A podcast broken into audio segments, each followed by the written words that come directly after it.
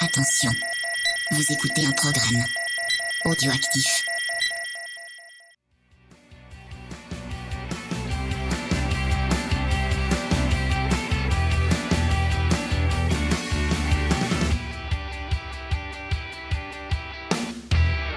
Salut à tous, on se retrouve pour le numéro 38 de C'est qui en pôle. On va évidemment parler euh, du Grand Prix d'Aragon euh, qui s'est tenu euh, donc au Motorland.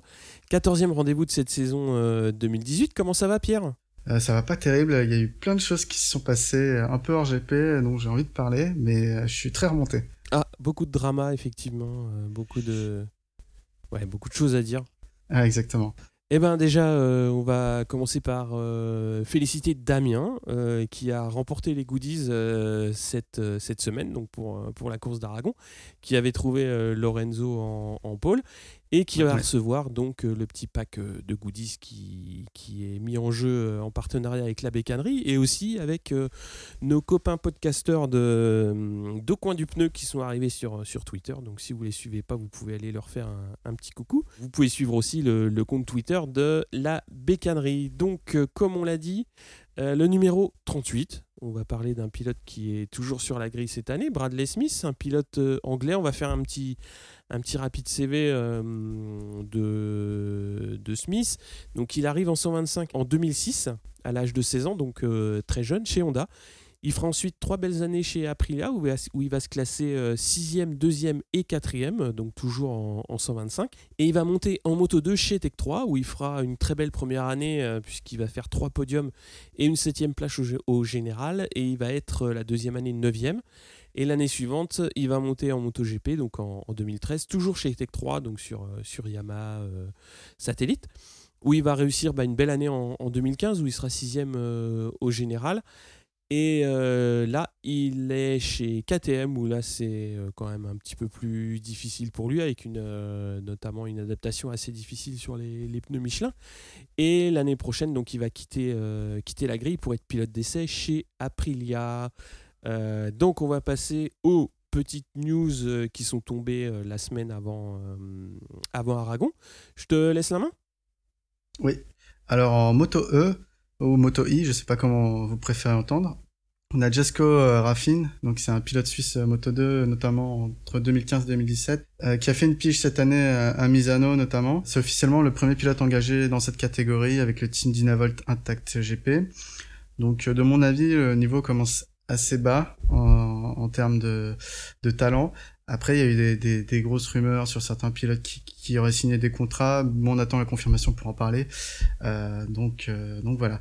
En Moto 3, euh, on a des news qui sont tombées chez SkyVR 46. Donc l'année prochaine, Denis Foggia courra aux côtés de Celestino Vietti Ramus, euh, qui évolue aujourd'hui en championnat du monde junior Moto 3 et qui va remplacer Boulega, qui va passer en Moto 2 lui.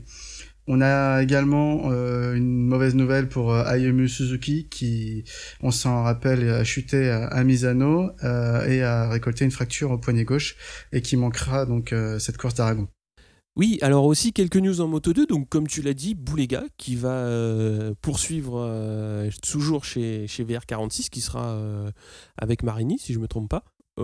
alors, ouais, je t'ai mis un petit commentaire, logique, mais pas forcément mérité. Ouais, donc je trouve ça logique que Boulega monte de catégorie et reste euh, donc euh, dans le giron de VR46. Après, j'ai eu, vu sa forme du moment, j'ai eu un gros débat avec ZOV R46 sur Twitter. Je trouve que c'est pas mérité sur ses performances, mais que ça reste une suite logique de son parcours. Voilà. Bisous VR, 46 non, mais après, euh, moi j'ai suivi un petit peu vos discussions et moi je m'en suis pas trop mêlé, mais pour, pour donner mon avis, c'est vrai que dans ces catégories-là, c'est parfois difficile de. Moi, je trouve que c'est très difficile de juger de euh, la pertinence ou de. Euh, je t'appelle ça comme tu veux, mais euh, de dire, bah voilà, ce pilote mérite ou ce pilote ne mérite pas. je trouve que, ouais, c'est jamais, c'est jamais facile, quoi. Non, bien sûr. Mm.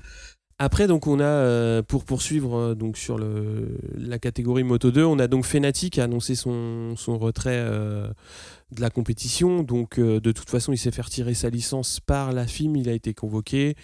Euh, donc pour se, se, voir signifier le, retrait de licence jusqu'à la fin de saison. Donc après, je sais pas. J'ai mis que c'était une très grosse prise de risque de la film. Euh, c'est ironique parce qu'effectivement, il s'est fait déjà virer de son team euh, et son team de l'année prochaine euh, a cassé son contrat. Donc, Mm. de toute façon, licence ou pas, il, il roulera pas. Donc, je trouve que c'est arrivé trop tard en fait. C'est bien qu'il l'ait fait pour pour bien marquer le coup encore une Ouais. fois et dire que deux courses de suspension initiales n'étaient pas suffisantes. Mm. Donc, c'est bien qu'ils aient fini par lui retirer sa licence à titre, on va dire.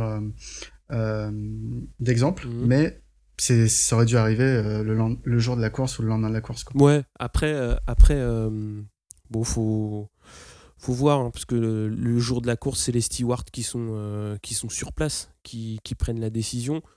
Je peux comprendre que les stewards disent bon, bah voilà, de toute façon, tu prends deux courses et euh, on va réévaluer ton cas euh, le temps au moins de ces deux courses.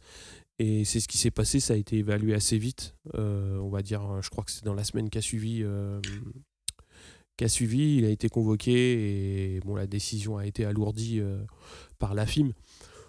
Donc, ouais, effectivement, c'est. Bon, après, c'est comme ça. Je pense qu'au bout d'un moment, il va falloir de toute façon s'arrêter, puisque bon. Ça sert à rien euh, de comment de s'acharner. Tout le monde a vu qu'il avait fait qu'il avait fait une connerie il lui-même. Il courra certainement plus. Donc euh, au bout d'un moment ça sert à rien de, continuer à, à faire la chasse aux sorcières hein. faut je sais pas ce que t'en penses mais euh, bon Ouais, voilà. on est d'accord, on est franchement, franchement, je suis d'accord avec toi, mais je trouve ça dommage que, en fait, il y a eu énormément de battage médiatique dans Oui, les médias traditionnels euh, euh, le jour de la course et le lendemain, et la décision n'avait pas été prise à ce moment-là. Et après, quand la décision a été prise, c'était, je crois, bah, cette semaine, donc euh, quasiment 15 jours après, euh, bah, plus plus personne, plus aucun de ces médias n'a relayé l'information. Du coup, euh, l'image qui a été qui a été fournie n'était pas forcément celle d'une sanction euh, euh, adaptée ou une sanction très sévère à titre d'exemple justement. C'est Ouais, après, bah, tu, tu tombes justement euh, dans, dans l'effet pervers du sport qui est pas très médiatisé et qui a une image choc qui fait le tour du monde. Tout le monde dit, tout le monde parle de Fenati en disant ouais, voilà, voilà, voilà, qu'est-ce qu'il fait, c'est pas bien. Pff, Après, euh, voilà, c'est c'est- comme ça. hein. C'est comme quand un mec fait un plongeon et, et se mange un plat, ben, tu le vois pendant euh, deux semaines à la télé, ou même pas deux semaines, tu le vois pendant deux jours à la télé parce que ah, ah, c'est rigolo. Et puis après, t'as oublié son nom, quoi. C'est malheureux, mais euh, dans, dans les médias traditionnels, c'est ce qui va se passer, quoi. Après, euh, Ouais. Ouais, bah Ouais. oui, c'est- évident. Donc euh, on est en train de refaire le débat de 20 minutes sur Fenati. non, non, on va passer à la suite. Euh, donc en MotoGP, euh, après la blessure de, de Kallio, on a KTM qui a annoncé euh, avoir recruté le vétéran euh, des GP Alex Hoffman comme pilote d'essai pour le reste de la saison. Et alors que Dani Pedrosa a été annoncé, lui, pilote d'essai l'année prochaine, aux côtés justement de Mika Kallio qui sera prolongé. Donc on aura deux, deux grands pilotes, je trouve, euh, d'essai l'année prochaine chez KTM pour épauler, on le rappelle, Paul Espargaro et, et Johan Zarco. Je pense que ça fera vraiment une belle team. Euh, maintenant, pour Pedrosa, euh, voilà, il a le talent, c'est une certitude, il a encore l'âge pour courir, on a- c'est pas le problème, mais euh, moi j'ai peur qu'il il a connu que la Honda en MotoGP. Euh, et ces dernières années, les développements de la moto sont allés systématiquement dans le sens de Marquez. Euh, donc, euh, est-ce qu'il euh, euh, avoir un avis un peu plus, euh, un avis utile pour pour la KTM qui a des technologies différentes? Je, je Mm. sais pas. Ouais, bah ça, ça va être à voir, hein, parce après, euh, tu vois, enfin, des pilotes de développement, enfin, ou pilotes d'essai, t'as as tous, les- exemples et tous les contre-exemples. Hein. T'avais euh, notamment, euh, je me rappelle quand Depugnet avait, avait travaillé au développement de la Suzuki, tout le monde avait dit, ouais, bof, peut-être pas un bon choix. Et au bout du compte, ils ont été assez vite compétitifs. Ça a pris un petit peu de temps d'adaptation pour les nouveaux pilotes, euh, justement, de se faire à, à la main. Mais on a vu que au moins le développement qui avait été euh, mené était pas déconnant. Quoi. Il les a pas emmenés dans des mauvaises pistes. Et euh, c'était la, la moto. euh, je- on en reparlera un petit peu plus tard. Je trouvais qu'il l'avait bien, il l'avait bien maturé. Quoi. Il n'était pas tout seul, évidemment. Mais euh, Ouais. enfin, quand tu es, quand es pilote d'essai dans un projet comme ça. Euh, forcément un petit peu plus écouté que, que, que, que quand t'as aussi des pilotes de course qui la courent tous les week-ends. C'est vrai. Mais euh, ouais, j'ai trouvé que après, euh, tu vois, tu as tous les exemples, puisque tu as Stoner, on a dit à une époque le renouveau de Ducati, c'est aussi un petit peu lié, lié à lui. Il y a eu aussi au tout début de Marquez, on a dit bah il profite des développements de Stoner en tant que, en tant que d'une part pilote et après quand il est resté un petit peu en tant que pilote d'essai au HRC. Ouais, il y a tout, il y a tout et de rien, donc faut voir. À hmm. peu près Pedrosa, euh, moi je trouvais que Calio effectivement euh, c'était pareil, un choix qui était euh, peut-être un petit peu difficile à justifier, ouais, pas par défaut, mais il a montré en course qu'il était aussi rapide que les usines, enfin que ceux qui couraient. Donc l'un dans l'autre, ça se tenait quoi. puis hmm. Pedrosa, il peut aussi amener, euh, son, idée. Après, ils vont se retrouver quasiment avec autant de pilotes d'essai que de pilotes sur piste les week-ends. Donc, euh, ouais, va falloir, euh, va falloir écouter les bonnes voix. Ouais, bien sûr. Ça va être, euh, ça, va être ça la question. En, sachant que les deux Tech 3 auront des motos d'usine euh, également. C'est ça. Ça fera, ça fera du monde qui a des retours. Ouais, mais c'est intéressant parce qu'ils ils font un petit peu ce qu'a fait euh, Ducati il y a quelques années pour se relancer, ou quand personne, enfin je dis quand je dis personne, mais Yamaha et Honda voulaient pas nécessairement filer des motos satellites. Bah, au contraire, Ducati, ils en ont, ils en ont fourni beaucoup de manière à avoir beaucoup de feedback des, pilotes et mine de rien ça les a aidés pour, euh, pour se relancer. Donc c'est peut-être ah bah pas stupide hein. mmh. ouais je suis d'accord. Euh, on passe à la news suivante. Donc Paul Espargaro euh, qui revenait de blessure. Il avait couru à Misano mais il n'avait pas pu finir la course hein. a chuté en FP3 et se recasse la clavicule gauche donc la même. Donc il est parti à Barcelone se faire opérer. Il ne courra pas à Aragon donc et le chat noir continue pour, euh, pour KTM. Encore une fois. C'était. C'est ouf. Hein. Ouais, c'est ouf. Et puis, euh, puis surtout, euh, t'hésites entre retour prématuré ou pas. Enfin. bah, autant à Misano, ouais, retour prématuré, bah, peut-être parce que de toute façon, il a pas fini la course. Bah il pouvait pas la finir physiquement. Hein. Il, c'était ça. Hein, c'était pas une mm. chute ni rien. par contre, là, on l'a vu en conférence de presse d'avant, d'avant d'avant GP. Mhm. Euh, il semblait bien, il disait qu'il était revenu en forme et qu'il était prêt à donner de, euh, tout, tout, ce qu'il pouvait, quoi. Bon, mm. bah, il fait une chute en FP3, voilà, pas de bol.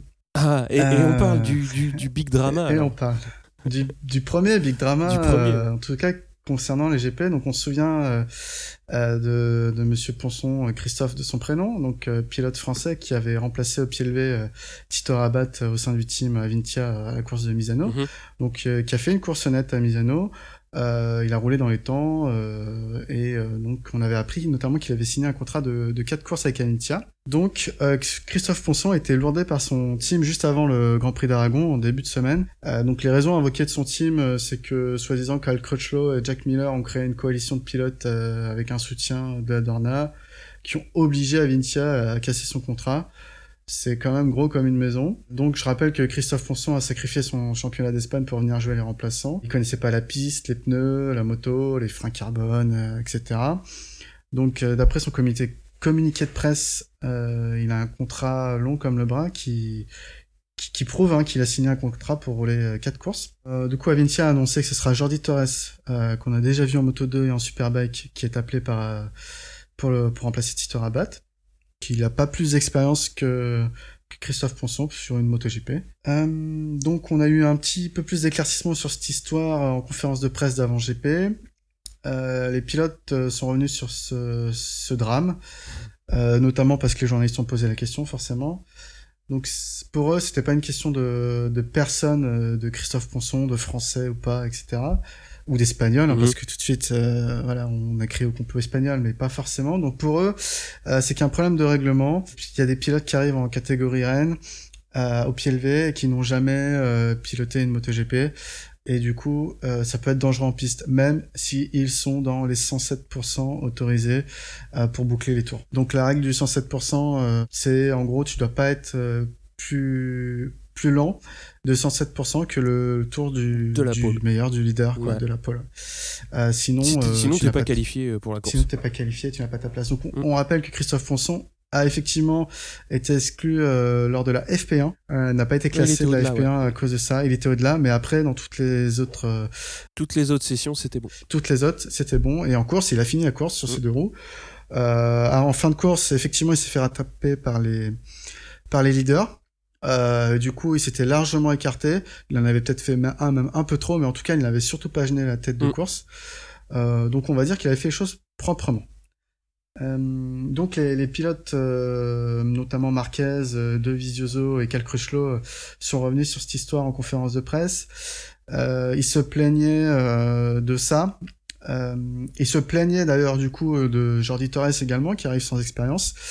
Euh, et pour eux, il fallait mettre en place une, une commission qui valide. euh, Enfin, le mieux pour eux serait que les, les pilotes qui arrivent au pied levé puissent avoir testé au moins une fois une MotoGP dans leur carrière. Mhm. Euh, donc ça, c'est très difficile. Il n'y a pas énormément de pilotes qui... Faut faire Qui des tests à Carole, hein, et puis voilà, c'est tout. À Carole pour une MotoGP, je sais pas si ça va le faire. ou ailleurs, comme tu veux, à Manico. Ouais. mais, euh, Ouais, oui, mais oui, ça, coûte pose pas de cher, etc. Bon, en tout cas, c'est compliqué. Cal Crutchlow, en tout cas, euh, qui avait été pointé du doigt par Avintia, euh, s'est complètement dédouané de cette Mhm. affaire, déclarant euh, qu'il ne savait pas pourquoi on avait cité son nom, ni celui de son pote euh, Jack Miller. Mhm. Euh, que, euh, alors je sais pas si c'est une, si c'est une excuse valable, hein, euh, mais qu'il avait été le premier à aller accueillir euh, Christophe Ponson dans, dans le paddock quand Mhm. il est arrivé. Bon, en tout cas, euh, moi je trouve que cette histoire, elle, elle sent vraiment très mauvais. C'est c'est vraiment euh, déjà pas clair ce qui est arrivé, qui qui joue pas franc jeu, parce Ouais. que forcément, euh, il y a plein de choses qui, qui sont sorties, mais on sait pas qui ment et qui dit la vérité. Ensuite, à Vintia, ils ont pas forcément une réputation d'être euh, hyper regardants sur la, la qualité du pilote en fonction de qui ramène le carnet de chèque. Jordi Torres, effectivement, c'est un pilote espagnol. Il a peut-être plus de soutien au sein euh, de la Dorna, de la FIM, du paddock. Mhm. Euh, c'est compliqué. Moi, en tout cas, j'étais enragé euh, de savoir comment il était lourdé, le pauvre Ouais. Euh, alors qu'il était content d'arriver à Aragon, un, un circuit qu'il connaît Oui. justement, qui voulait faire ses preuves, qui a un contrat qui, qui prouve qu'il a le droit de rouler. Je sais pas ce qui s'il y aura des suites à cette histoire, mais en tout cas, je pense qu'on connaîtra jamais la, la grande vérité. Je te laisse Ouais, je- donner ton ressenti. Ouais, je pense qu'il y aura de toute façon, il y aura pas de suite, ça va s'arrêter là, puisque bon, euh, maintenant euh, ils ont ils ont pris des décisions justement d'avoir une commission euh, d'acceptation. Mais moi, c'est ça qui Ouais. m'embête euh, dans dans cette affaire, c'est que euh, il y a quelqu'un qui arrive, que ce soit Ponceau ou un autre, qui fait les, qui tient les critères actuels de, de sélection donc pour pour pouvoir s'aligner en course. C'est-à-dire, il y a des critères en temps qui sont là et il les tient. Et euh, après, on dit Ah bah ouais, mais non, ça va pas parce qu'en FP, euh, c'était compliqué, euh, il nous a gênés et tout, machin. Pff, moi, j'ai trouvé que c'était.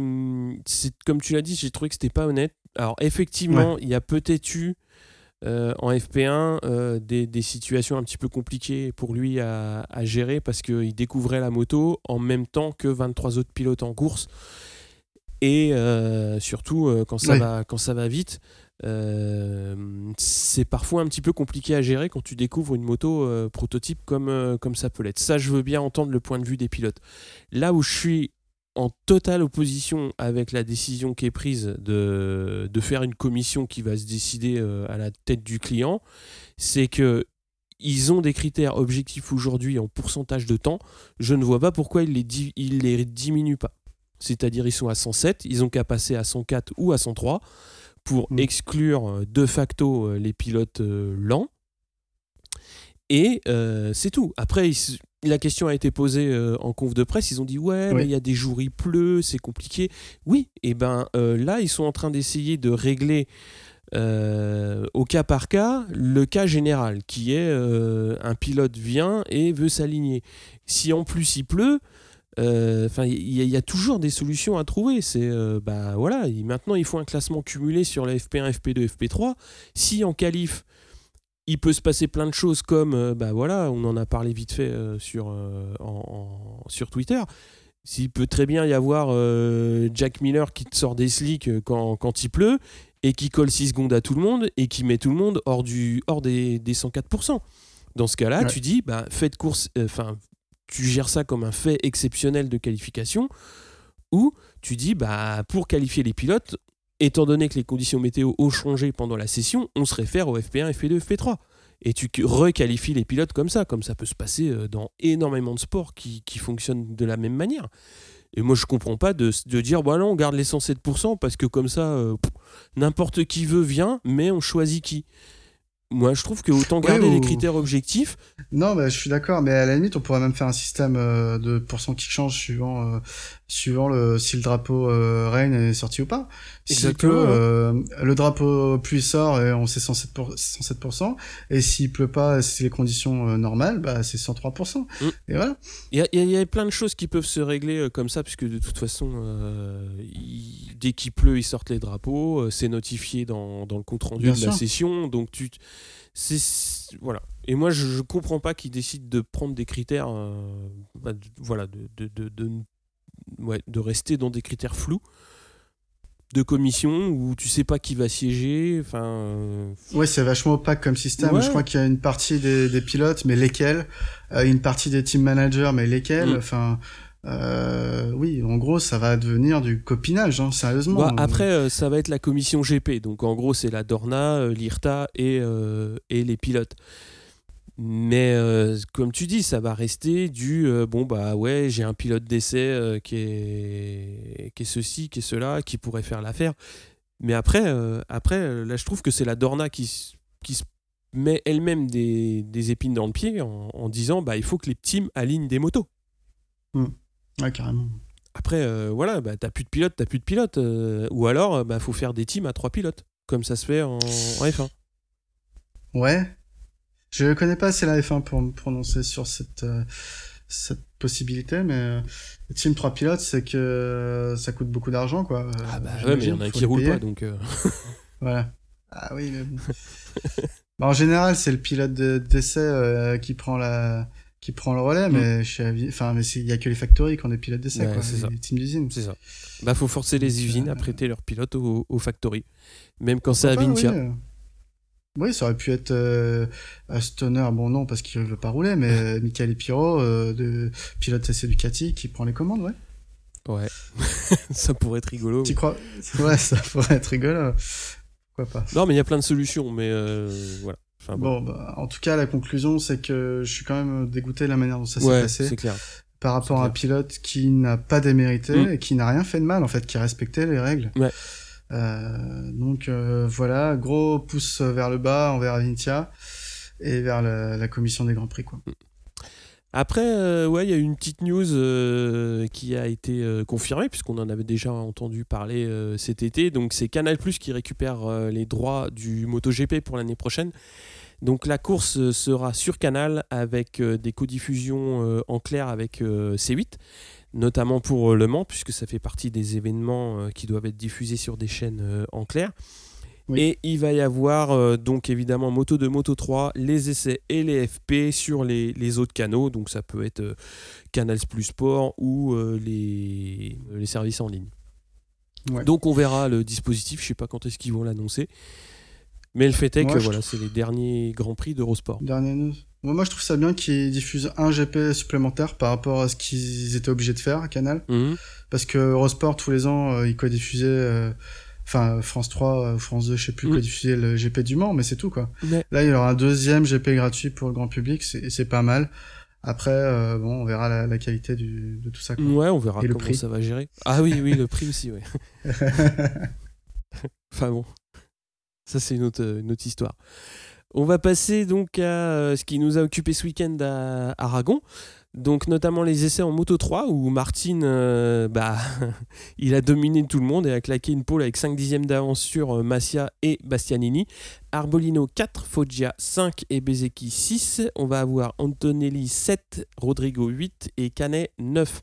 À savoir que là, on parle des temps de la session et qu'on reparlera un petit peu plus tard des pénalités qui sont tombées un petit peu plus tard. une fois, Voilà. Bon. Donc euh, en Moto 2, on a la, première pole de Brad Binder dans cette catégorie. Euh, lui qui avait écrasé la concurrence en Moto 3 en 2016, on s'en souvient, avant de monter en Moto 2, retrouve les joies de la pole avec KTM, donc euh, il sera suivi sur la grille par Schroeter et Navarro. On a une deuxième ligne composée de Marquez, Bagnaia et Pasini. Quartararo va signer une septième place sur la grille de départ, suivront Baldassari, 8, Corsi 9. Oliveira foire sa qualif encore une fois, euh, je crois que c'est une catastrophe, mm. et partira 18ème, euh, donc il se complique largement la tâche pour revenir sur Bagnaia au classement général et jouer le titre. Danilo partira lui 31ème. Alors là, on va passer au MotoGP.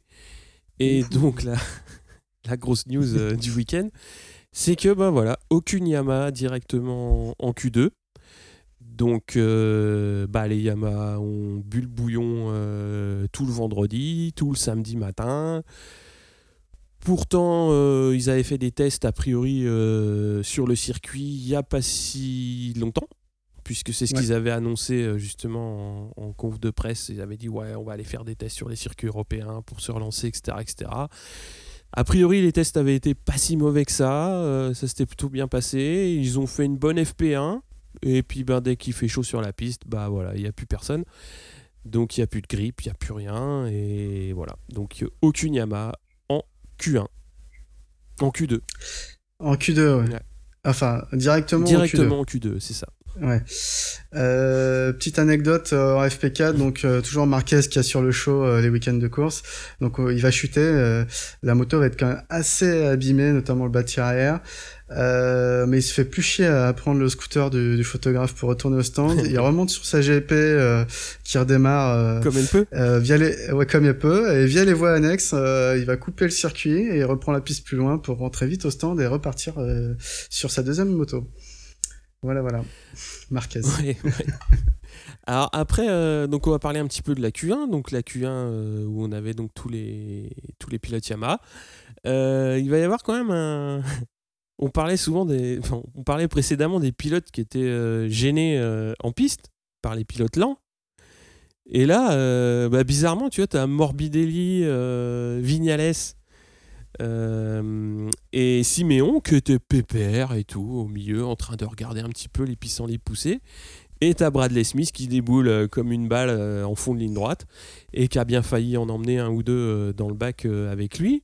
Mais en fait, ça, enfin, je vais avancer un peu. Donc, Vignales est passé en, en, en Q2 grâce à son temps en Q1. Mm. Et, et c'est qu'après, donc la, la Q2, on a su qu'il était pénalisé pour ce qu'il avait fait en Q1 Ouais, ouais. et qu'il serait rétrogradé sur la grille. Ouais. C'est ça qui était amusant. Ah bah oui, oui, c'est oui parce que bon, on va quand même rappeler ce qui s'est passé au niveau des temps. Donc c'est Vignales euh, et Nakagami qui passent en, en Q2. Euh, donc Rossi euh, qui qui qui s'en qui sort avec une 18e place. euh, on parlera vite fait de sa conférence de presse du samedi euh, qui était aussi euh, sympathique. Ouais, moi c'est ça qui me qui m'éclate aussi de, qui m'éclate, c'est pas le mot, mais qui, qui, qui me déçoit, c'est que on est en train de parler de pilotes, voilà, ouais, eux ils gênent, ils sont lents et tout machin, et là t'as T'as trois mecs qui chill euh, peinard euh, en pleine Q1 euh, à attendre la SPI, quoi. Et bah voilà. Puis bon, ok, ils ont été sanctionnés, hein, mais ça les gêne pas, quoi. Et je trouve que la commission de sécurité pilote, pour le coup, ils devraient peut-être un petit peu insister là-dessus parce qu'ils sont, entre guillemets, en train de se plaindre de, de pilotes qui arrivent, mais le danger sur la piste, ils se rendent peut-être pas compte de ce qu'ils créent eux-mêmes. Ça, c'était euh, le, le petit mot, euh, le petit mot gentil euh, du jour. Alors oui, en Q2, c'est quand même Lorenzo qui va, qui va prendre la pole, donc la troisième de suite. Il va la souffler à, donc à son coéquipier Dovi sur le, sur le dernier run. Marquez troisième, donc très très proche euh, des, deux Ducati. On va avoir Crutchlow qui va euh, essayer de suivre, euh, mais bon, il est quand même un petit peu loin, enfin un petit peu loin, c'est relatif, il est à 3 dixièmes. Alors Zarco dans, la Q1 quand même, il a été... il a été très généreux, on va dire. Euh, Bon, il partira 14e, mais euh, on a vu quand même, euh, on l'a pas vu beaucoup à l'image, mais ce qu'on a vu, c'est que vraiment, il n'était pas là pour, pour faire rire les patates, comme on dit. C'était c'était assez, assez généreux. Et donc, bah, comme tu l'as rappelé, hein, donc Vignales s'était classé euh, 11e, et bah, ah non. Donc oui, suite à, à l'incident avec Bradley Smith, Morbidelli va prendre 6 places de pénalité et Vignales va prendre 3 places. Et du coup, là, je peux repartir sur la conférence de presse du samedi. Parce que oui, donc euh, dans le conducteur, tu m'avais mis euh, Rossi, au vu de son grand âge, commence à ressentir de l'arthrite. Oui. Vas-y, ex- explique-moi. Explique-moi. Non, mais c'était pour charrier, euh, vu les temps qu'il a fait catastrophiques tout le long du week-end, un peu moins, on verra après, Ouais. en course. Mais voilà, euh, après, on sait très bien que c'est la Yamaha qui ne va pas bien, mais ça m'amusait de charrier euh, euh, Rossi sur son grand âge, et surtout au, vu de, de, sa 18e place sur ouais. de départ. voilà, j'ai le droit de dire ah, que c'est dû à son grand âge, parce que je crois que c'est sa pire qualification ever, peut-être en, catégorie GP, je crois. Je sais pas, j'ai pas, j'ai pas fouillé. Mais effectivement, euh, c'est catastrophique. Euh. Surtout que, voilà, après, euh, lui, il est en, en Q1 et il dit Bah oui, bah, j'ai fait un tour pour essayer de faire, ça passait pas. Donc, bah, je suis, ressort, je suis retourné en piste et bah, j'ai cherché des roues. Et quand tu es pilote Factory Yamaha, que tu es Rossi, quand on est à chercher des roues en Q1, c'est que vraiment c'est compliqué. C'est que la situation on en reparlera un petit peu plus tard dans le débrief de la course, mais euh, là, euh, l'aveu, c'est plus un aveu d'échec. Là, on, est, euh, on, est, on est en train de trouver du pétrole. on en parlera après. On en parlera après. donc on va passer aux courses en Moto 3. Donc comme on l'a dit très rapidement tout à l'heure, donc ça va cogner très très dur au niveau des sanctions puisqu'on va avoir 8 pilotes qui vont prendre 12 places de pénalité notamment Bezeki et Bastianini parmi les punis. Quatre qui partiront directement en foot gris, donc Mignot, Cornfeld, Antonelli et Alcoba. Du coup, ça fait un gros fond de grille, parce que au bout d'un moment, euh, il n'y a plus de place, sur, la sur, le fond de grille. Et surtout, Foggia qui va partir directement de la pit lane. Donc, ouais, là, euh, il y a eu une bonne, euh, un bon coup de, bon de massue des, des, commissaires de piste. Mm. Mais bon, de toute façon, on va avoir Martin qui va euh, démarrer très fort euh, avec euh, Di Antonio qui va lui emboîter le pas, suivi par Mazia et Canet. On va avoir Norodine Ramirez et Arenas qui vont être dans le coup également. Alors très rapidement, Martin va se détacher. Il va vite prendre la tête du paquet. Alors Bezeki va faire, quand même un, gros effort pour se replacer. Et Martin va vite prendre deux secondes et demie d'avance. Et derrière, bah, c'est la course à la spi pour, pour le peloton. Alors ça s'échange souvent la tête du, groupe des, poursuivants et Bezeki euh, rejoint les avant-postes donc après 4 tours, donc euh, assez rapidement, et euh, va remonter jusqu'à la deuxième place au, cinquième tour. Et donc là, Martin est déjà 4 secondes devant, donc ça va être très très compliqué de, de, refaire la jonction. Mais Bezeki va tenter le coup, il va se détacher très légèrement, mais il va, il va être vite repris par Ramirez et, et Bastianini. Canet, pour le coup, est, vraiment euh, lâché puisqu'il était dans le groupe de tête, mais il va glisser jusqu'à la 16e place à 10 tours de l'arrivée et il va euh, abandonner. Et à 5 tours de l'arrivée, donc Bezeki va remettre un coup, de, collier pour essayer de se détacher euh, du, deuxième groupe. Et là, il n'y a plus qu'une dizaine de, pilotes qui, qui, arrivent à suivre. Donc autour de Bastianini de faire l'effort et de tenter de se détacher, mais c'est pareil, c'est pas suffisant pour pour vraiment se mettre à l'abri, mais ça va, euh, ça peut suffire euh, pour se protéger un petit peu de retour. Et à trois tours de l'arrivée, c'est par contre là c'est complètement regroupé, ça va jouer à 7 pour les deux places du podium. Sauf que Rodrigo chute en, queue de ce groupe, donc ils sont plus que, que 6. Et à l'entame du dernier tour, rien n'est fait, mais il y a Bezeki qui, a quand même, euh, est quand même à la tête du groupe et qui va imprimer un très gros rythme qui va euh, donc lui permettre d'éviter tout retour de l'arrière. Et donc c'est Martin qui va s'imposer devant Bezeki et Bastianini, Di Antonio 4, Ramirez 5, Suzuki 6. Arenas 7, Norodine 8 et Mazia 9. On passe directement à la course Moto 2 Donc euh, on a Brad Binder qui s'élance bien, suivi par Marquez et, Schroeter. Euh, Mandy va chuter assez rapidement dans, le premier tour. Bagnaia également euh, va, bien partir. Binder, Marquez prennent vite quelques longueurs sur le, peloton. Marquez profite d'un petit écart du pilote sud-africain pour, pour s'immiscer en tête. On a une chute de Danny Kent. Et Bagnaia va passer Schroeter pour la 3. Après 5 tours, le, peloton est bien étiré. On a Marquez suivi de près par Binder, Bagnaia légèrement décroché et encore un peu plus loin Baldassari et Schroeter. La course est un peu monotone et avec très peu de dépassements en tête. Bagnaia va recoller au, duo de tête petit à petit. À 10 tours de l'arrivée, Binder se montre pressant sur euh, Marquez. Et à 8 tours de l'arrivée, euh, Binder va sortir un peu large en revenant sur la trajectoire. Il va toucher Bagnaia qui essayait de se faufiler depuis l'arrière.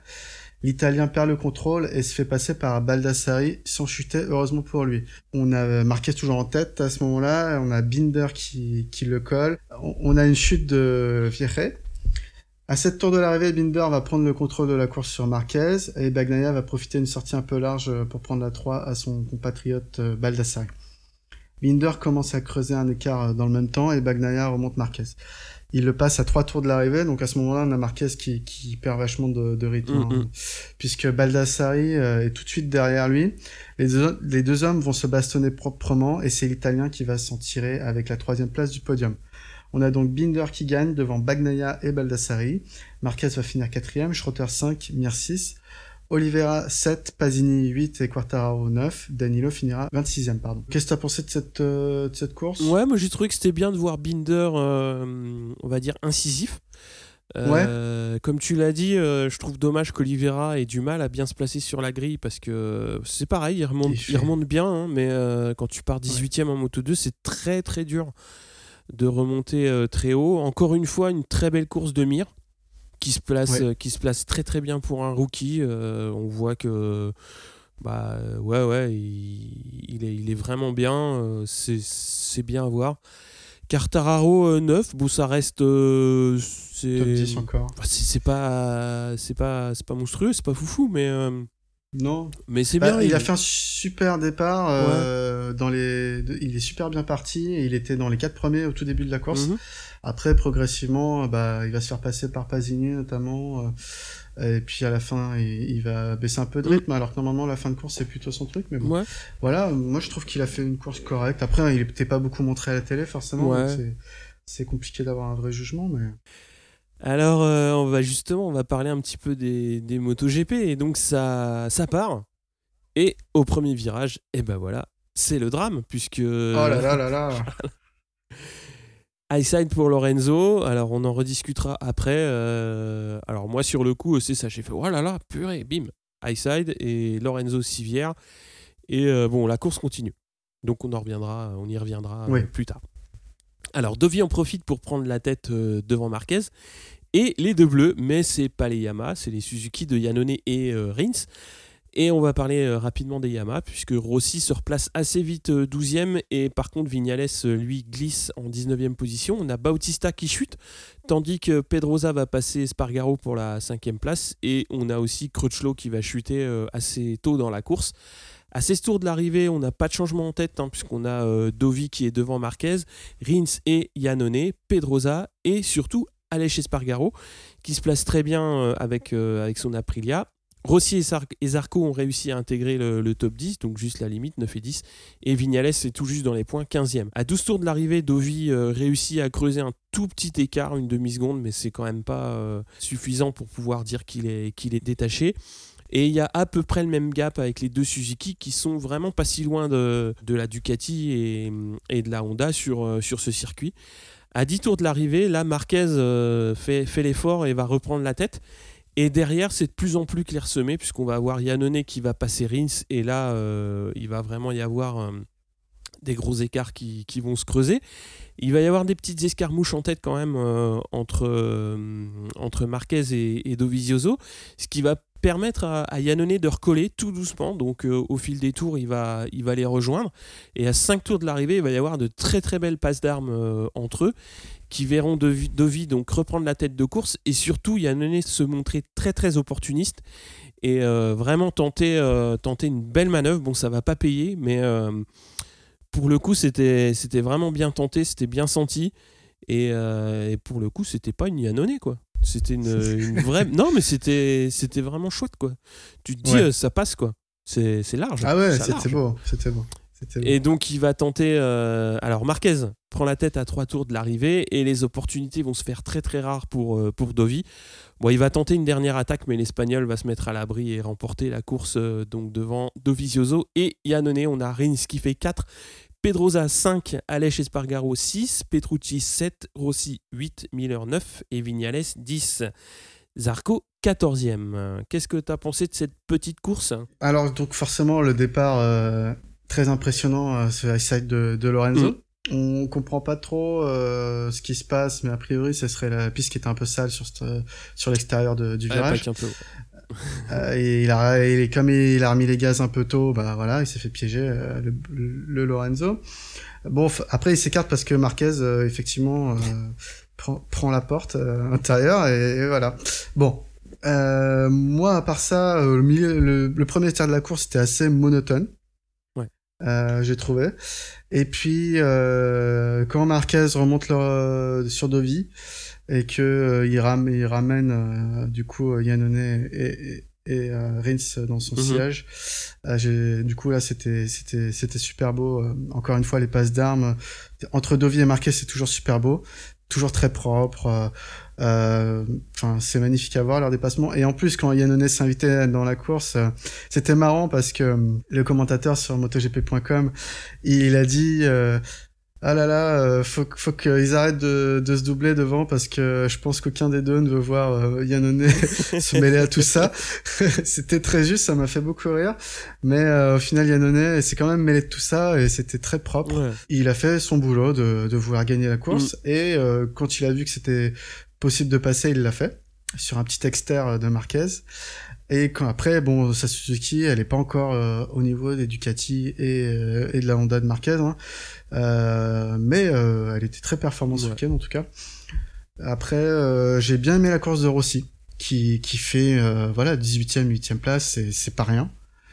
C'était compliqué, je pense, pour lui, mais il a réussi à, à montrer que bah, en course, il, il, pouvait donner mieux. Au contraire de Zarco, qui pour le coup et plutôt euh, pas de grand, pas de beaucoup puisqu'il est parti 12e, euh, mais euh, il a fini 14e quoi. Dur, hein.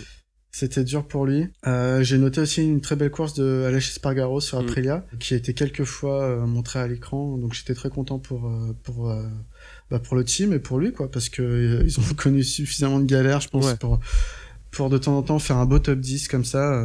Donc dans l'ensemble, une course plutôt satisfaisante. J'ai bien aimé Marquez aussi. Ouais qui euh, aurait pu se contenter de la seconde place. Bah, alors. Bon, non, vas-y, fini, fini, fini. On en parle après. Bon, euh, ok. Sur, sur, euh, donc, Marquez aurait pu se contenter d'une seconde place et ne pas aller chercher de vie parce que, voilà, il a pas besoin de prendre les 25 points. Il assure les 20 points et, le championnat du monde est dans sa poche à quelques courses près. Mm. Maintenant, il, il, donne des coups de collier et puis il va se battre. Et puis il y a Yannone qui s'en mêle et puis il continue à se battre. Euh, alors que tu pourrais dire au bout d'un moment, bon, j'arrête mes conneries, euh, voilà. Et non, ça se passe super bien. Il gagne la course devant son public. Je pense que c'est ça qu'il voulait. Mm. Et dans le box après. Je sais pas si t'as vu l'accolade entre Dovizioso et, et Marquez. Bah, c'est une accolade que tu verras jamais, euh, que tu as jamais vu entre Lorenzo et Dovizioso quand ils ont fait 1 et 2, tu vois, par exemple. C'est, ah oui, ça bah, paraît tellement, euh, ils sont tellement contents. pas la même relation, hein, ça c'est évident. Hein. Ouais. Et du coup, ça fait plaisir à voir une, comment on dit, une compétition euh, aussi saine. Euh, saine, exactement. C'est ça. Respectueuse et saine. ouais, carrément. Pour en revenir au T1, du coup. moi, ce que j'en pense, donc je suis fan de Ducati, je suis dégoûté de voir Lorenzo chuter. Euh, par contre, encore une fois, euh, j'ai détesté ce que Lorenzo a dit après la course. Je trouve que il n'a pas besoin de se chercher d'excuses.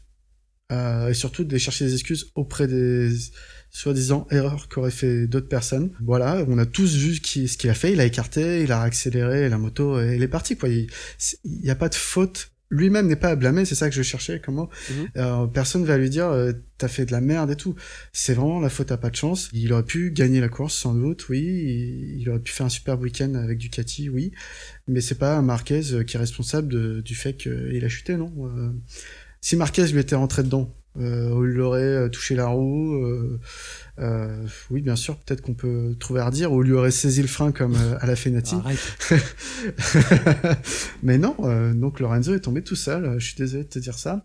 Si tu vois qu'on te bloque l'entrée du virage, eh ben tu ralentis, tu élargis, et tu réaccélères un peu plus tard quand t'es bien face à la piste, quoi. Et, quitte à prendre six places dans, dans la tronche, mais c'est tout, quoi. Donc encore une fois, c'est les excuses qu'il a voulu aller chercher qui m'a qui m'ont profondément agacé. Hmm. Je suis alors oui, dans le coup je trouve que je suis de ton avis, c'est-à-dire Lorenzo euh, exagère un petit peu de dire ça, puisqu'il ferait mieux d'assumer aussi certaines choses. Mais le fait est que euh, tu peux pas euh, nier le fait que le bloc pass de Marquez, c'est pas un bloc pass, puisque même lui, il finit au-delà du vibreur dans, dans le verre. Il sort lui-même des limites de la piste puisqu'il, ok, il est à l'inter, mais il freine beaucoup trop tard. Alors, ok, il n'y a pas de contact, etc., etc., mais c'est exactement le même type de manœuvre qu'il fait, euh, bah, qu'il a essayé de faire plusieurs fois à Dovi et aussi à Lorenzo sur les, sur les, souvent quand ils sont en mano euh, à mano. Bah, il tente un, il, tente un coup euh, un peu, un peu, ouais, un peu. Je trouve que c'est, vraiment le bloc pass poussé à l'extrême puisque même lui sort de la piste. Alors forcément, celui qui, qui essaye de bloquer, bah, il va finir encore au-delà, quoi. Moi, je trouve que ça va un petit peu trop loin. Après, euh, Lorenzo, de toute façon, euh, il n'avait pas d'autre choix que de relever la moto, de sortir large et de revenir dans le paquet comme il aurait pu. Bon, là, il prend une autre option qui est de, de remettre les gars sur le sale et il se prend un high side de, de ouf. Après, il n'y a pas contact, donc tu peux pas dire euh, ouais, Marquez, machin, bidule je trouve que le bloc pass vu comme ça, euh, on est au-delà du bloc pass. Euh, on est vraiment dans le bloc pass motocross, quoi. On n'est pas dans le bloc pass MotoGP. Bah, si, tu compares euh, les dépassements que Marquez a eu sur Dovi, oui, c'était beaucoup plus propre que celui qu'il a fait sur Lorenzo. Ah oui, oui, oui. Mais après, c'est le début de course. voilà, les machines, surtout ce circuit, l'accélération, elle est très brutale et le virage, il vient tout de mm. suite. Ouais. As, donc tu arrives vraiment en gros tas dessus quoi. Marquez, euh, il est parti de derrière. Bon. Euh, ouais, il est pas si. On peut, on peut trouver des choses. Il est pas si loin derrière et, et il est comme tous les autres. Il a 24 tours pour prendre la tête. On peut se dire que voilà, euh, il aurait pu ralentir plus tôt Marquez et pas chercher à prendre la tête dès le premier virage. Oui, on est d'accord. On peut dire que son dépassement n'était pas des plus propres. On est d'accord aussi. Est-ce que c'est un dépassement qui méritait une sanction? Non. Cependant, je ne pense pas. Euh, est-ce que Lorenzo euh, se met dans les meilleures conditions euh, parce qu'il est dans le box, il sera dans le box Honda l'année prochaine et Marquez sera son coéquipier Je ne pense pas. et il aurait dû. Pourquoi il fait ça ce... Qu'est-ce qui lui prend quoi? Ok, tu as le droit de penser que c'est pas légitime, et tu as le droit de dire j'aurais aimé faire une meilleure course, voilà euh, c'est dommage que Marquez euh, m'ait fait écarter. Voilà, et pas un truc aussi violent que sa sortie. Euh, comme quoi, non, c'est Marquez qui est responsable de tout, de tout les maux du monde. Et, et voilà. Bon, sa communication, c'est toujours la communication à la Lorenzo. Il y en a qui disent que c'est une pleureuse. J'aime pas dire ça parce que c'est pas vrai, sinon tu, tu serais pas en MotoGP. Mais il a une communication, il a un, un franc-parler et une façon très à lui de voir les choses. Et du coup, les deux ensemble, ça, ça détonne beaucoup, euh, je trouve, en, conférence de presse. Mm. Et en débrief d'après-course, surtout quand ça se passe comme ça. Non, c'est dommage parce que euh, il, avait, euh, avait les cartes en main pour, pour être devant. Bon, bah après, c'est comme ça. oui, après, on verra ce que ça donnera l'an prochain chez, chez, Honda, puisque de toute façon, il aura à nouveau une moto compétitive, donc, euh, donc on se fait pas de soucis, on le reverra encore devant. Et euh, je pense qu'on va encore se marrer. Mais... c'est ça. Mais bon. Non, mais on va. J'ai vu un tweet passer cet après-midi euh, et qui disait voilà Lorenzo et ses coéquipiers c'est compliqué chez Yamaha ils avaient fini par, ils avaient fini par mettre un, un rideau entre entre le box de Rossi et, Lorenzo. Chez, chez Ducati, euh, c'est une catastrophe. Euh, personne ne se parle entre les pilotes, ils se regardent même pas. Euh, bon voilà, il commence pas sous les meilleurs auspices avec Marquez quoi. Donc bon, est-ce que c'est comme ça que lui, il est fort dans sa tête C'est d'être en compétition directe et frontale avec son coéquipier peut-être? Je... Je sais pas. Bon, après, en tout cas, ça nous, ça nous donne du grain à moudre. Hein, ouais, c'est ça. Mais bon, euh, pour, euh, pour pousser sur ce que tu as dit euh, tout, tout, à l'heure, moi, ce qui m'a vraiment fait plaisir, c'est de voir Suzuki devant avec les deux motos.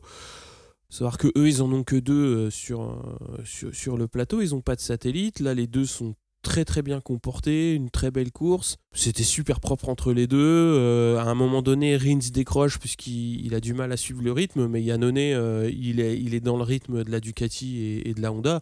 Et ça, c'est vraiment bien quoi, de, voir une marque comme ça euh, qui est revenue il y a quand même relativement peu de temps et qui arrive à être compétitif sur sur, sur ce Grand Prix. Après, euh, sur la saison, c'est un peu moins constant.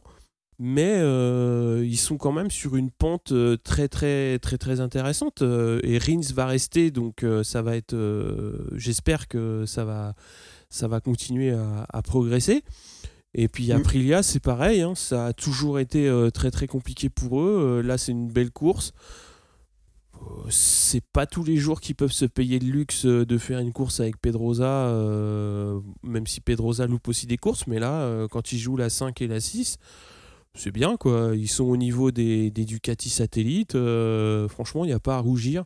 Pour un team euh, avec, euh, leurs moyens, c'est clairement, réussi quoi.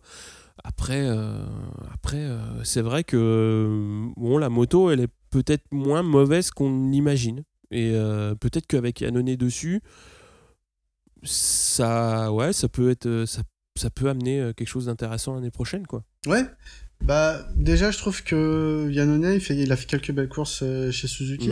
Je trouve ça dommage qu'il parte. Je trouvais que avec Rins, il faisait une paire assez expérience. Enfin, d'un côté, lui, euh, Yannone, c'était l'expérience et, Rins, la jeunesse.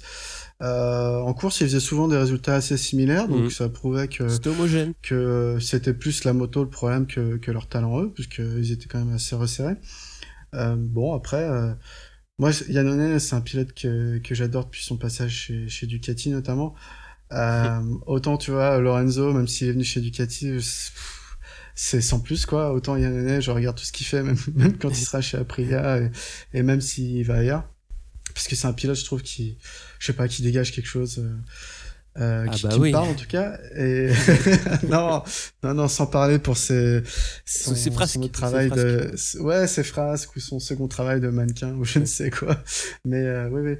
Euh, moi, j'aime bien ce qu'il fait. Après, je pense que Aprilia, il va retrouver un team italien, donc c'est bien pour lui. Mais par contre, l'Aprilia, elle est moins performante que la Suzuki. Moi, je ouais, c'est sûr, c'est sûr. Mm. Après, euh, Yannone, bah, clairement, il paye, il paye sa saison dernière, enfin surtout son début de saison euh, l'année dernière où il était à côté, il était à côté de la plaque. Mm. Mais c'est vrai que cette saison, euh, il, est bien. Enfin, enfin, il est pas, il est pas bien parce qu'il joue pas les, les avant-postes, mais euh, c'est une saison qui est, qui est, honnête quoi. Il manque un petit, il manque juste un petit peu de régularité, c'est-à-dire ce qui manque entre guillemets entre une moto pour, pour une moto qui est toujours en, en développement ça manque un petit peu de régularité, mais, euh, mais c'est des résultats qui sont, quand même, euh, qui sont quand même très intéressants, qui sont pas, qui sont pas anodins. Après, euh, que dire, que dire de Yamaha? Je pense qu'on a tout dit déjà dans les épisodes précédents. Là, ça continue, ça continue à dégringoler. Rossi est toujours fidèle à lui-même, c'est-à-dire c'est compliqué euh, les FP. Les qualifs, là, c'était euh, c'était la catastrophe. Et puis en course, c'est un peu mieux. Il a fait un bon warm-up, puisqu'ils ont, ils ont trouvé des, des setups à tester. Mais ça reste, ça reste de la bricole, quoi. Là, c'est. Ah ouais, carrément. là, c'est du. C'est de la bricolette, quoi. Donc. Euh, bah non, mais non, mais faut, faut, faut dire ce qui est. Après moi je trouve qu'il y a, y, a, y a, quand même euh, quelque chose qui est, qui est intéressant dans ce qu'il a dit, c'est que voilà, lui il dit bon bah la moto euh, c'est compliqué en ce moment, mais euh, on espère que ça va aller mieux demain. Donc ça c'est le discours entre guillemets, on va dire polissé de, de, com. Mais il y a aussi des, mots un petit peu plus durs qui sont bah voilà ce qu'on vous dit vous à la presse, on l'a déjà dit 30 fois aux gens du développement. Et c'est pas d'aujourd'hui, donc c'est moi c'est plus ça qui me qui m'embête c'est que euh, pour rebondir faut toucher le fond et j'ai toujours pas l'impression qu'ils l'ont touché quoi donc euh, là ça commence enfin quand tu commences à voir Rossi 18ème sur la grille je pense que ça commence à, être à être ah un très très mauvais signal quoi après il euh, n'y a pas que lui hein, parce que tu, tu vois aussi Vignales c'est difficile aussi. Après, euh, il n'a pas le même, euh, comment dire, il a pas la même expérience en MotoGP. Pour lui, c'est, il a il est arrivé sur une Yamaha qui était sur le haut du plateau et là, euh, un an et demi après, il, galère entre la Q1 et la Q2. C'est une situation qui est pas, qui est pas simple, mais va vite falloir faire quelque chose. Mais bon, ça, ça va pas se faire en deux semaines. Non, c'est sûr. Vignales finit dixième, c'est. Enfin, moi, après, c'est un ressenti, c'est pareil. Rossi, il prend son mal en patience. Il a déjà connu des années galères chez Ducati. Euh, et il se répand pas plus que ça dans les médias. Il fait pas la gueule pour autant, etc. Il fait avec ce qu'on lui donne. Il sait que derrière, il y a une équipe qui, qui bosse et que, bah, ils sont tous tributaires de, des usines au Japon et des décisions là-haut. Et, et du coup, bah, il fait avec ce, qu'il a. Mhm. Et Vignales, euh, t'as une impression qui qui se donne pas à 100% parce qu'il fait un peu de boudin, parce que la moto elle tourne pas bien. Tu vois Mhm. Ce que je veux dire, c'est- et du coup ils donnent pas à fond. Alors que oui, bah écoute, forcément ta moto, tu pensais en arrivant chez Yamaha et en prenant la place de Lorenzo que tu serais champion du monde. Bah oui mon gars, mais aujourd'hui la moto elle tourne pas. Et malheureusement, t'es là. Et en plus, t'as signé pour deux ans. Mm. Donc maintenant, tu, tu bosses et tu aides au développement de la moto, quoi. Tu, tu essaies de donner des pistes de réflexion Mm. pour améliorer tout ça, quoi. Euh, bon, après, Rossi, il commence à dire euh, que euh, si ça continue comme ça, enfin, dans une situation comme ça, les pilotes euh, perdent de la motivation. Ce qui est tout à fait compréhensible. Tu vas pas, euh, tu te bats pas pareil euh, quand tu joues, euh, quand tu joues la disque, quand tu joues le podium. Très très compliqué à redresser. Après, euh, il y, a, il y a effectivement le problème de, de la fermeture du moteur qui fait qu'à partir du moment où tu as choisi euh, des moteurs pour ta saison, après euh, tu dois faire ta saison avec. Euh, on a vu avec Suzuki, Suzuki que l'an dernier ils avaient fait un mauvais choix et cette année, du coup, ils, ont, ils ont redressé la barre. On va voir assez vite si, si Yamaha est dans la même configuration. Mais bon, euh, c'est ce que aussi beaucoup de gens disent, c'est-à-dire là, euh, Yamaha est en train d'essayer de faire tourner une 2018 euh, tant bien que mal pour essayer de sauver ce qui est encore sauvable en- sur la saison, c'est-à-dire une troisième place au général pour Rossi, alors que tout le monde travaille déjà sur la 2019, quoi. Ouais. Donc, euh, bah voilà, quand tu sauves ou quand tu vas dire, ah bah ouais, bon, on a fait une saison pourrie, mais quand même, on est troisième au général. Et puis là, tu vas dire, euh, c'est quand la prochaine saison? Ah, c'est demain. Ah mince. Et quand tu vas voir où sont les autres et où t'es toi, tu vas dire, ah bah merde, on repart dans la même galère, quoi. Ah, mais c'est l'impression que ça Et oui, c'est après c'est bah, c'est le mythe de Sisyphe. Hein. euh, T'es sans arrêt en train de pousser ton caillou et le caillou il revient. hein. Ah oui, mais ça c'est ça c'est malheureux, mais euh, on verra. Après euh, peut-être que peut-être qu'ils vont trouver euh, formule magique. Bah écoute, moi je serais pas contre une autre année galère de Yamaha au moins. Ah, Euh, j'aimerais, j'aimerais voir euh, Dovi gagner le championnat l'année prochaine sur Ducati. Ah, Je pense que l'année ouais. prochaine, la moto elle sera encore meilleure. Et euh, Marquez est suffisamment dur à battre s'il n'y a, pas d'autres teams dans les pattes. donc, ouais, euh, c'est vrai. voilà. Vrai. Ouais, je sais pas. Ouais, franchement, je sais pas. Bah, on se met d'accord, c'est Rossi l'année d'après. Ouais, pour sa, pour sa dernière année, Pour sa dernière année, le dixième titre. Non, mais faut Voilà. pas rêver non plus là. bon, on va faire un petit point championnat. Donc en Moto 3, Martin euh, en tête avec 191 points, Bezeki euh, second, deuxième avec 178 et Di Antonio troisième avec 150 en Moto 2, Bagnaia 234, Oliveira 215 et Binder très très loin 144 points. Donc là le titre euh, ça va se jouer entre Bagnaia et Oliveira. Quartararo 9e avec 100 points tout rond. En MotoGP, Marquez 246, euh, Dovizioso 174, euh, bam, le trou. Et Rossi 3ème 159, euh, avec Zarco à la 8ème place 112 points. Euh, je te laisse parler un petit peu euh, bah, du point Frenchy, c'est-à-dire les, les Français qui ont couru un petit peu euh, ailleurs qu'en GP.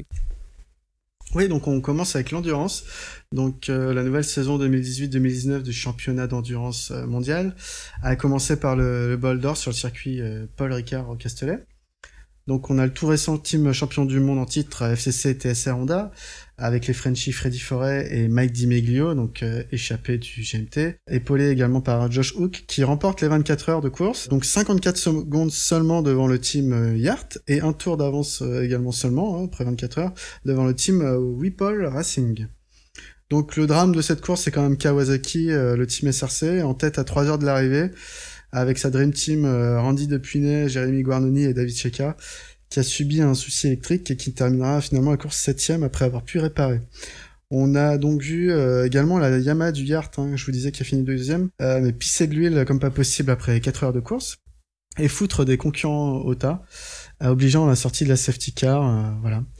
On le sert également long moment en tête de course, a connu des problèmes d'embrayage et ils finissent finalement cinquième. On parle de Superbike, donc le Superbike a enfin repris ce samedi 15 et dimanche 16 septembre à Portimao au Portugal. Donc l'attente fut longue et c'est pas le risque qui me contredira. Les résultats de base sur les deux courses, sixième en course 1, donc son meilleur résultat de la saison, et neuvième en course 2. Au général, il est dixième. En super sport, donc je vais d'abord euh, vous dire les résultats et après je reviendrai sur quelques faits de course. Donc en super sport, on a Cluzel qui va abandonner suite à une chute et Mayas qui va être affiché net classified sur les sur les résultats de la course. Donc on a le Corentin Peller-Rollari donc qui est aligné par le GMT, qui a dû abandonner sur souci technique trois, trois tours avant la fin. Au général, Cluzel deuxième à 16 points de Sandro Cortesi et Mayas sixième. Donc euh, voilà pourquoi je suis remonté. Donc en plus de l'histoire de Christophe Ponson en MotoGP, donc j'ai regardé le Super Sport le week-end dernier et il faut en parler parce qu'il faut parler de la poisse, voire de l'injustice des Français euh, sur cette course Super Sport. Donc on commence par Jules. Jules il est en lice pour remporter le championnat du monde euh, avant la course. Il a 5 points de Sandro euh, Cortese justement. Euh, donc on sait les galères qu'il a eues cette année. Euh, donc il fait partie d'un team qui est possédé par un milliardaire indien qui vit à Dubaï. c'est compliqué. Et pour des raisons assez obscures, l'argent a beaucoup de mal à arriver. D'après Speedweek, notamment, le team est en cessation de paiement depuis avril. Donc depuis avril. La saison, elle a commencé quand? Euh, bah, mars ouais, c'était compliqué. On a vu sur plusieurs déplacements, notamment que les, les, camions étaient arrivés en retard parce que les chauffeurs étaient pas payés, etc. Bref, euh, ce week-end, euh, encore un problème. Donc Jules s'est retrouvé sans mécano, euh, notamment le, le, vendredi. Mhm. donc on a vu les gars du GMT 94 et des Jules dans son box. donc on remercie Christophe Guillot pour, pour ça. donc on va dire que le mec il est quand même assez mal loti et il réussit à signer la quatrième place sur la grille de départ. Au premier virage de la course, donc il est devant, poursuivi par Lucas Mayas qui avait signé lui à Paul. Donc Jules, euh, on a trois Français dans le top 5 à ce moment-là, avec Corentin Perolari, on est confiant, on est content. Mais Lucas va réussir à, passer Jules au, début du second tour. On a Jules Cluzel euh, qui s'accroche dans la roue de Mayas, mais euh, bon, il, ralentit un peu tard, il élargit, et qui débarque à l'intérieur du virage à Laianone, c'est Sandro Cortesi. Donc celui-ci a vu un espace, mais bon, on sait pas trop où. Et trop optimiste va perdre l'avant. Il embarque Jules dans sa chute. Sandro, lui, va pouvoir repartir, mais Jules euh, doit abandonner là. Donc Sandro n'est pas euh, pénalisé par la direction de course à ce moment-là. Il repart euh, 25e hein, en, en, bout de peloton, mais remonte comme une balle. Donc pendant ce temps-là, Lucas Mayas, lui, euh, fait toute la course en, tête. Perolari, j'ai déjà dit, ça s'arrête trois tours de la fin. sur problème technique. donc encore une fois, une galère pour un Français. Donc à l'entrée du dernier tour, c'est là que ça devient intéressant, Sandro Cortesi est sixième, donc il a fait une super remontée, et Lucas, euh, qui est premier, lui, crève, voilà, la poisse. Il s'arrête en, bord de piste, euh, euh, juste peu après la ligne, la ligne qu'il a franchie, quoi. Donc rebondissement ultime, juste après s'être arrêté en bord de piste, donc le drapeau rouge est sorti parce que un autre pilote Hartog a fait une attaque suicide sur Cuero Martinez à l'arrière du peloton. Qui dit drapeau rouge, donc là, il euh, y a un règlement qui stipule que tout le monde doit rentrer au stand sous 5 minutes. Qui dit drapeau rouge également, après les deux tiers de la course, euh, dit qu'on prend les résultats du dernier tour accompli dans son entier pour faire le, les résultats de la course et pour le podium. Donc, euh, ces deux faits réunis, si Lucas rejoint sous 5 minutes le paddock, il sera donc déclaré vainqueur de la course. Donc il va remonter sur sa R6 et roule du mieux qu'il peut, euh, mais c'est catastrophique. Hein c'est catastrophique. Un, pneu euh, limite est en train de déjanter à ah chaque fois. Euh, euh, enfin, moi, j'avais des, j'avais le poil hérissé mm. de voir ça, quoi. Il va notamment chuter deux fois. à chaque fois, il va se relever. Mm. À chaque fois, il va remonter sur la moto. Il va repartir. Enfin, c'était épique, quoi. il va finalement arriver dans les stands avant la limite des 5 minutes maximum. Le public l'applaudit, le paddock l'applaudit. lui, il en chiale sous son casque. et la direction de course le déclare do not finish. Mm. Voilà. Au début, on comprend pas trop pourquoi, mais c'est le cas. Donc, Sandro Cortesi euh, finit, euh, finit pas vainqueur, pardon, finit cinquième de la course. Donc, j'ai deux choses à dire sur tout ça. Après, c'est que mon opinion. Là, ça n'engage que moi. Jusqu'à jusqu'à présent, c'était un peu plus l'effet.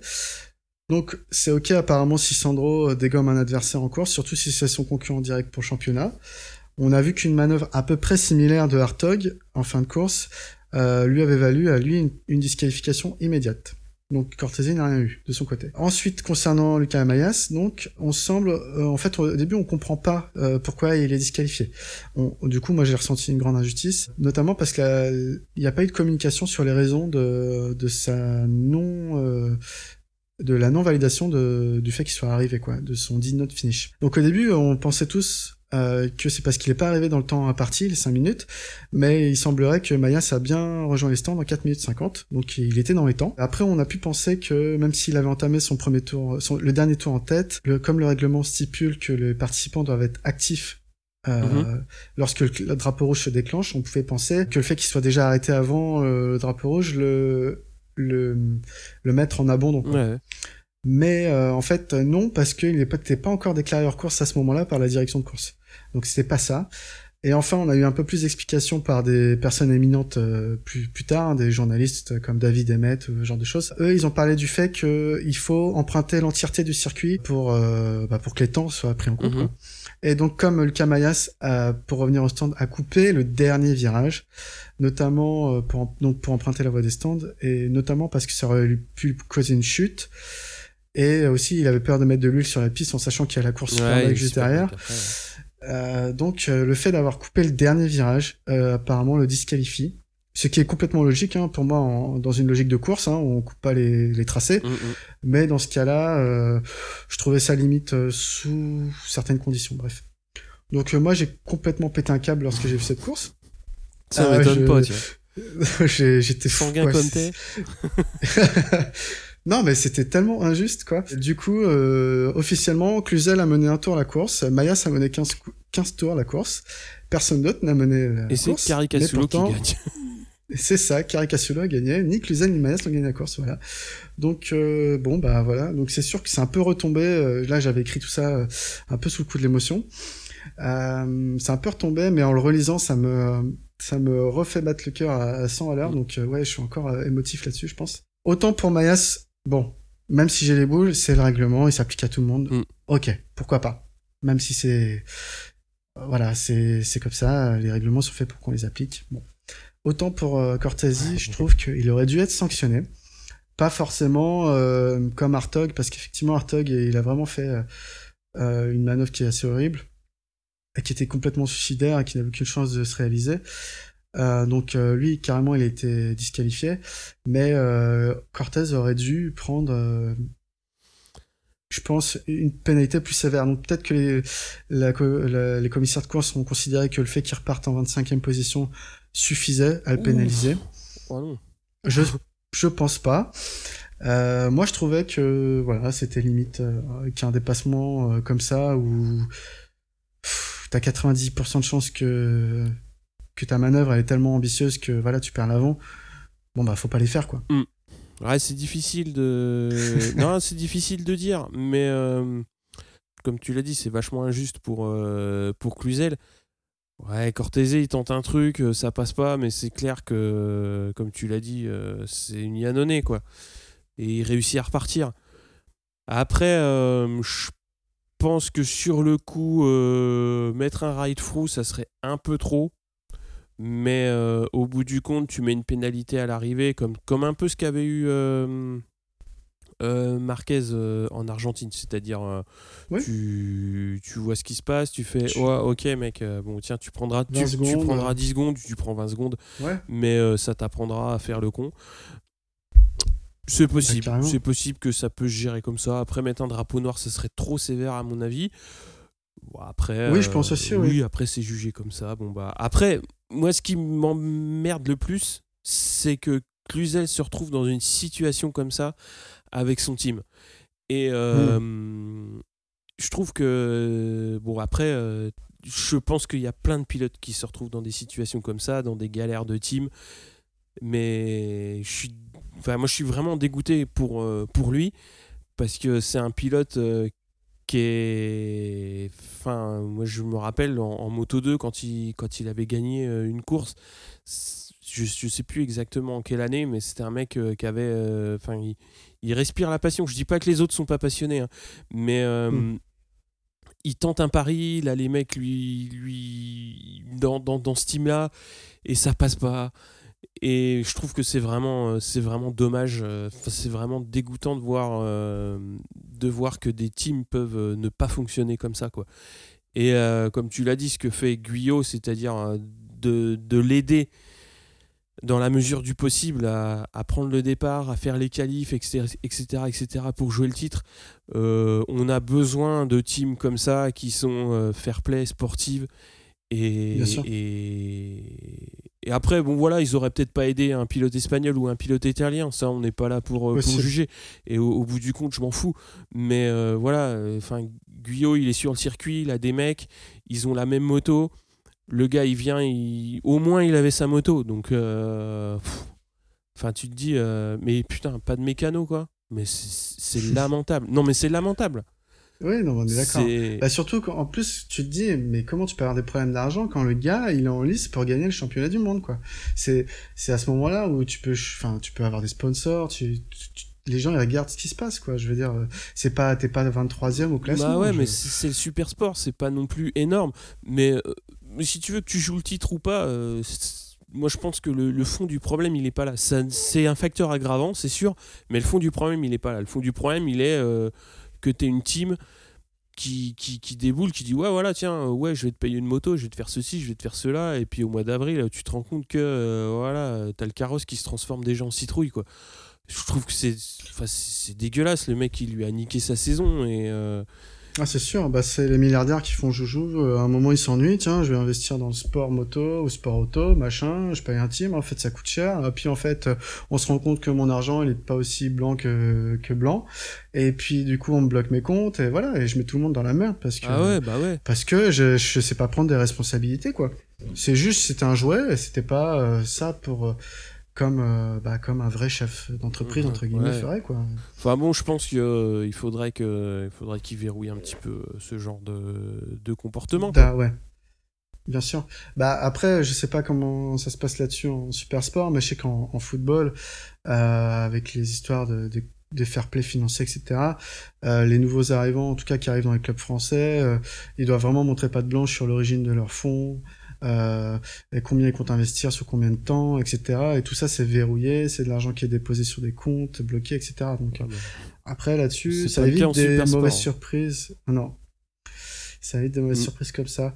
Mais moi, j'ai ma petite théorie. Euh, j'ai vu une interview écrite de, de Christophe Guillot il y, a, pas longtemps et donc euh, il y a déjà Corentin Perolari, mais peut-être qu'ils aligneront une deuxième moto l'année prochaine avec Jules Cluzel Je sais pas. J'aimerais bien voir ça. Après, c'est dans ma tête hein, que ça bah, J'ai aucune info, bah, Non, mais après, euh, bah, c'est là que tu vois aussi le, le, le, sérieux des structures. Hein. Hmm. Enfin, enfin, enfin, on a tous des yeux, quoi. Le mec, il déboule euh, au mois de mars, euh, enfin, il déboule au mois de mars, au mois d'avril, il y a déjà plus un rond dans les caisses. Enfin, faut arrêter, quoi. Et Guyot, enfin, le, le, GMT, pour pas, parler que de lui personnellement, mais c'est une structure qui tient la route. Mais bon, après, euh, voilà, il faudra savoir rebondir, il faudra savoir repartir, et ça va être ça, à mon avis, le, plus compliqué. Mais c'est pas fini pour le titre, euh, le titre cette année. Hein. Il, y a, encore trois courses, il y a 75 points, 16 points d'écart. 16 points d'écart. Ouais, après. C'est pas euh, fini, mais avant la course, il était à 5 points d'écart. Mm. Et, et Jules Cluzel a fait un bon début de course sur les deux tours qu'il a fait. Bon, euh, voilà. C'est, en fait, c'est rageant que ce soit un concurrent direct qui le sorte. Voilà. Parce que t'as un... bon, je veux pas, je suis pas complotiste et je le serai jamais, hein, mais. mais. voilà. pourquoi, euh, pourquoi c'est toi, quoi? C'est comme si euh, Devi avait sorti Marquez et avait pu repartir, quoi. Ouais, c'est vrai. non, mais c'est, ouais, c'est, de ce point de vue-là, c'est, c'est assez moche.